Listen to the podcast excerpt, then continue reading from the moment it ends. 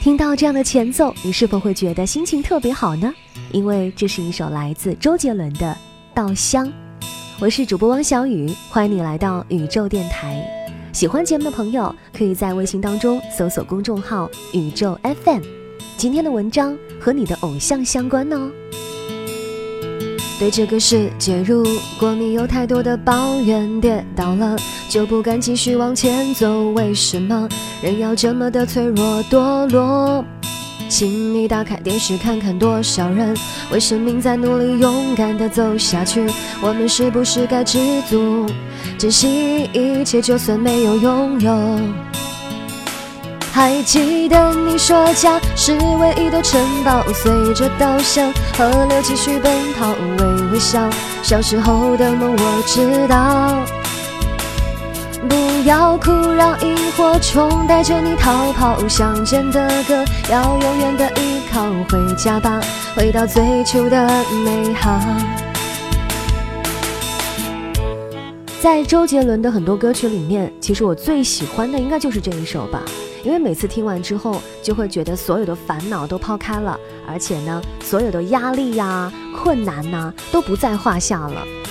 今天要和你分享的文章来自张浩晨，有一个喜欢的偶像是很了不起的事儿，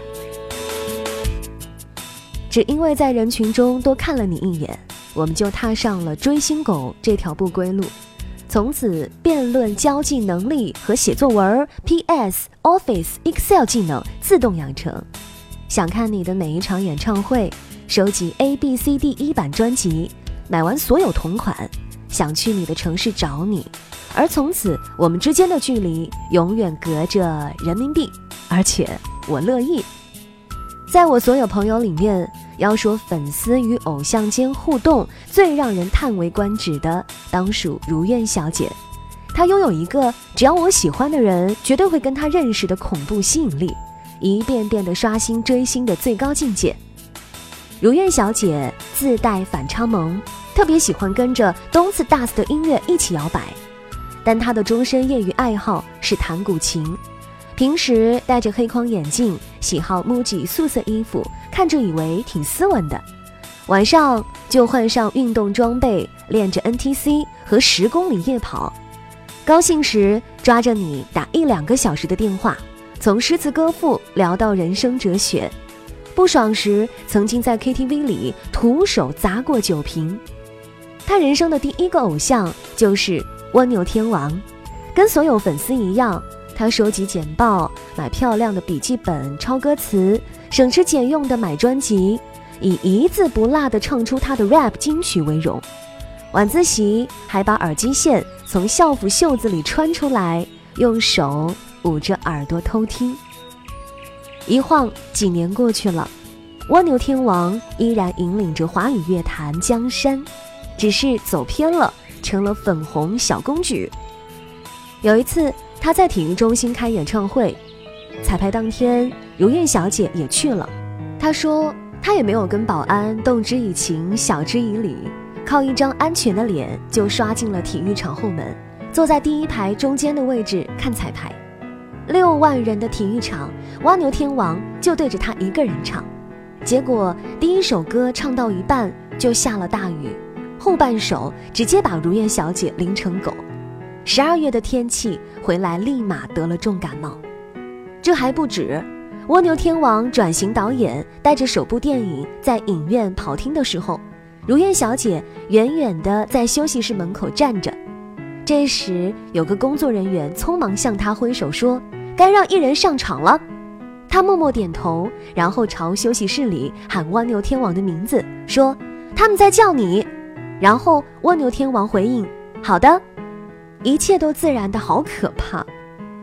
散场时人满为患，如愿小姐一路被当作影院的工作人员，跟着蜗牛天王他们的电梯下来，然后到停车场的时候，差点被保安一起推上商务车。她扶着车门镜，直接的跟保安说：“我不是，我不是。”保安惊呆了，应该会从此怀疑人生。问他是怎么办到的，他说：“直觉。”没有尖叫，没有疯狂，这么多年他出现的地方，他就该去。那段追逐蜗牛天王的时光，成了他平淡日子的惊喜，也成了他蓦然回首时的绵长记忆。念叨着时间太慢，结果一夜成熟。大学毕业后，如愿小姐来了北京，受蜗牛天王的音乐影响，第一份工作便是在一家网站做音乐节目，每天过着晨昏颠倒的生活。当时。如愿小姐很喜欢看台湾某唱歌节目，对詹姆先生更是印象颇深。他们节目第一期请来的就是他。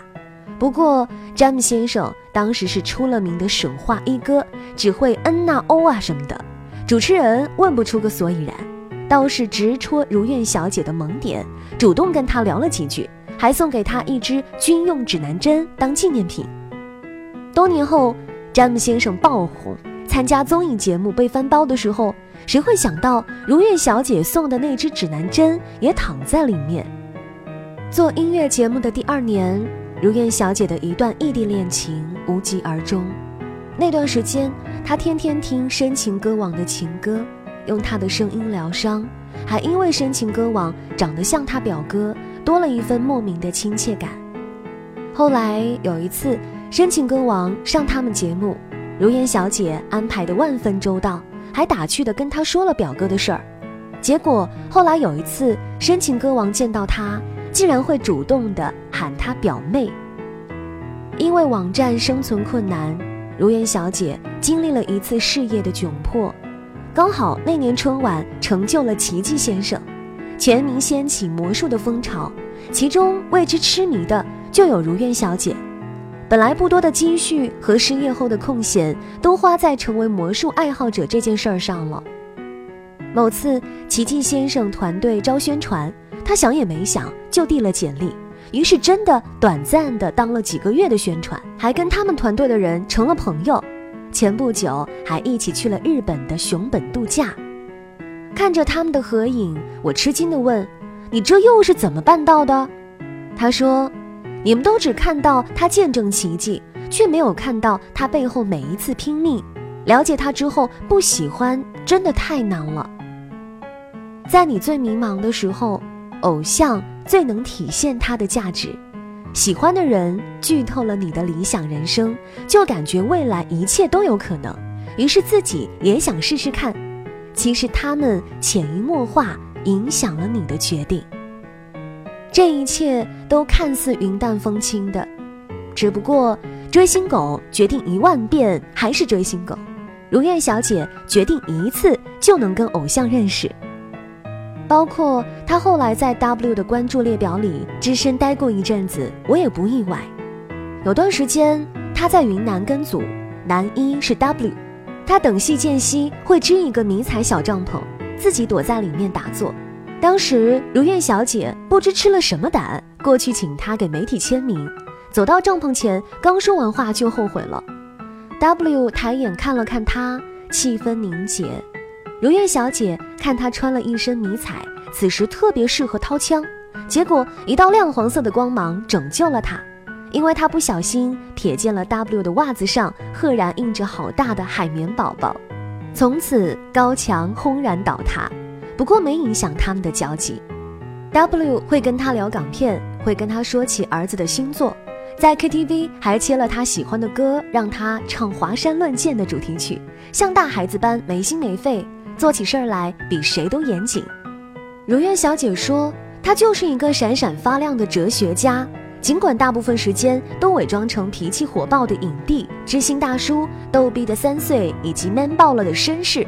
他至今印象深刻的是他说的一个佛学观念：“慈悲两字，我觉得悲心更重要。”他当时有点云里雾里，后来如梦初醒，全都懂了。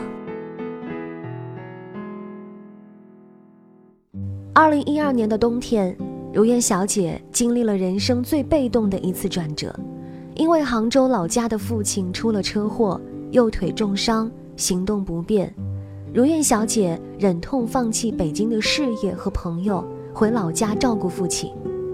看着父亲无辜受罪，眼泪扑簌扑簌的掉不停。那段时间，她过得非常抑郁，整晚做梦冒虚汗。可能也是上天给她安排的契机。某天，她在 BBS 上看到一位很有名的上师照片，惊觉跟他前几天梦见的喇嘛无异。恍然，原来世界上真的有这么一个人。于是便一直靠关注他的信息，给自己精神层面的安慰。父亲的伤势好转之后，他就背着双肩包，一个人去了印度，在当地加入了一个台湾的义工团，去帮那位上师主持的法会做义工。结果没有想到，那天竟然碰到了上师本人。他说，上师见他的眼神像是认识多年的朋友，毫无意外的一切如命定。他当日便判一了，成为正式的佛教徒。上师还给他起了一个法名，叫如愿。如愿小姐回去后整整哭了一夜。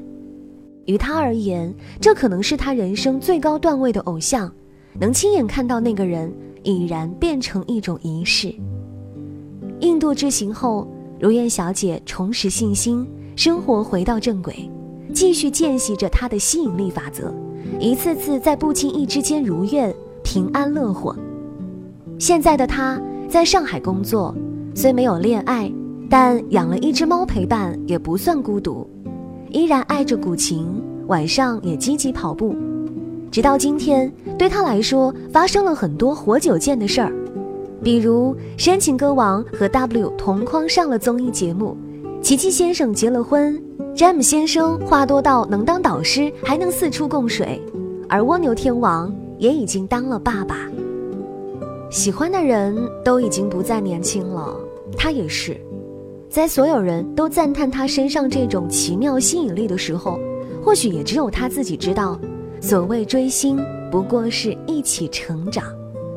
之所以能与喜欢的人产生交集，或许是因为这已经不是单纯的喜欢，而是一种习惯。就是在每个失意的瞬间，每个想哭的瞬间，每个笑出腹肌的瞬间，每个感受到这个世界还有美好的瞬间，一想到对方就惯性的充满力量。很多人不理解我们当初为他呐喊，把他的专辑歌名串成一段话，收集有关他的报纸杂志，第一时间看他的采访和节目，攒下一笔人们认为不值得的钱，跟几万人一起陪他唱歌一样。大概也不会有人理解，我们因为喜欢那个人而默默在做着向他看齐的事儿。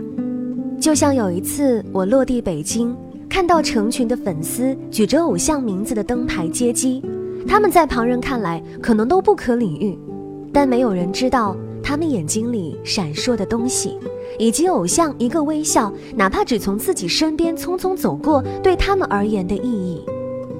有个有趣的提问。TFBOYS 和 EXO 谁更努力？下面的答案很好笑，他们的粉丝更努力。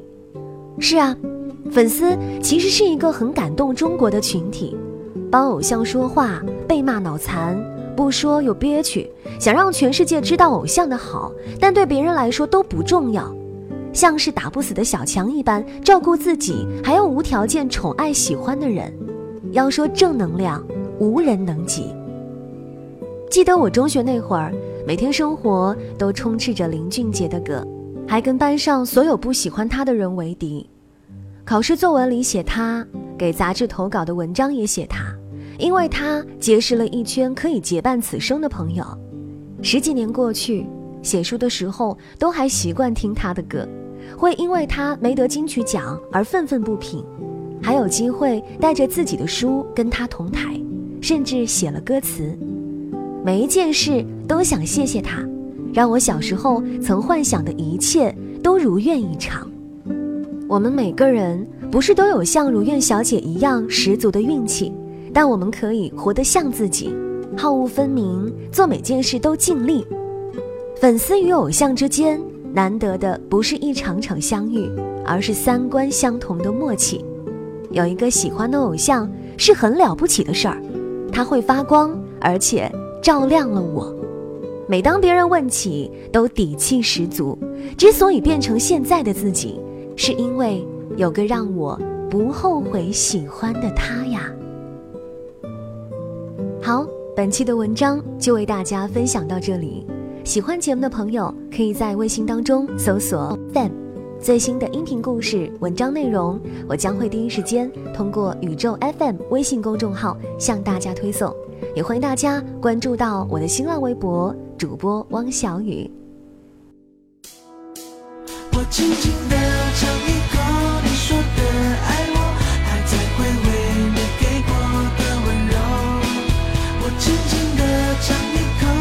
口这香浓的诱惑，我喜欢的样子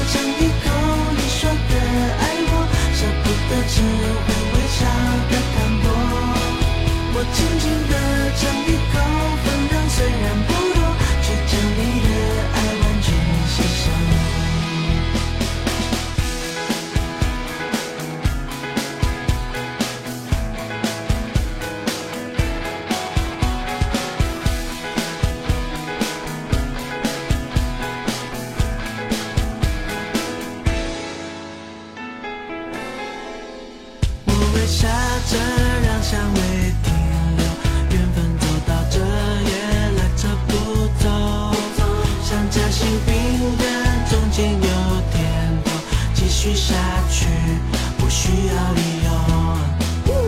我唱着你话里面的奶油溜啊溜，听过的每句话都很可口哟啊哟。哦，那些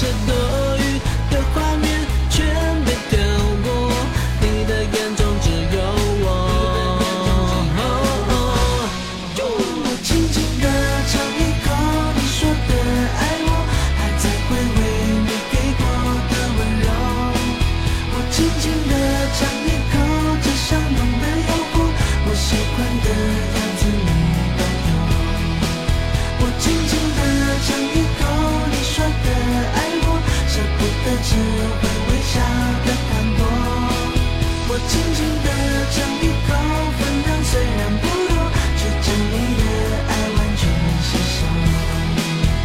轻轻地尝一口你说的爱我，还在回味你给过的温柔。我轻轻地尝一口，味道香浓的说，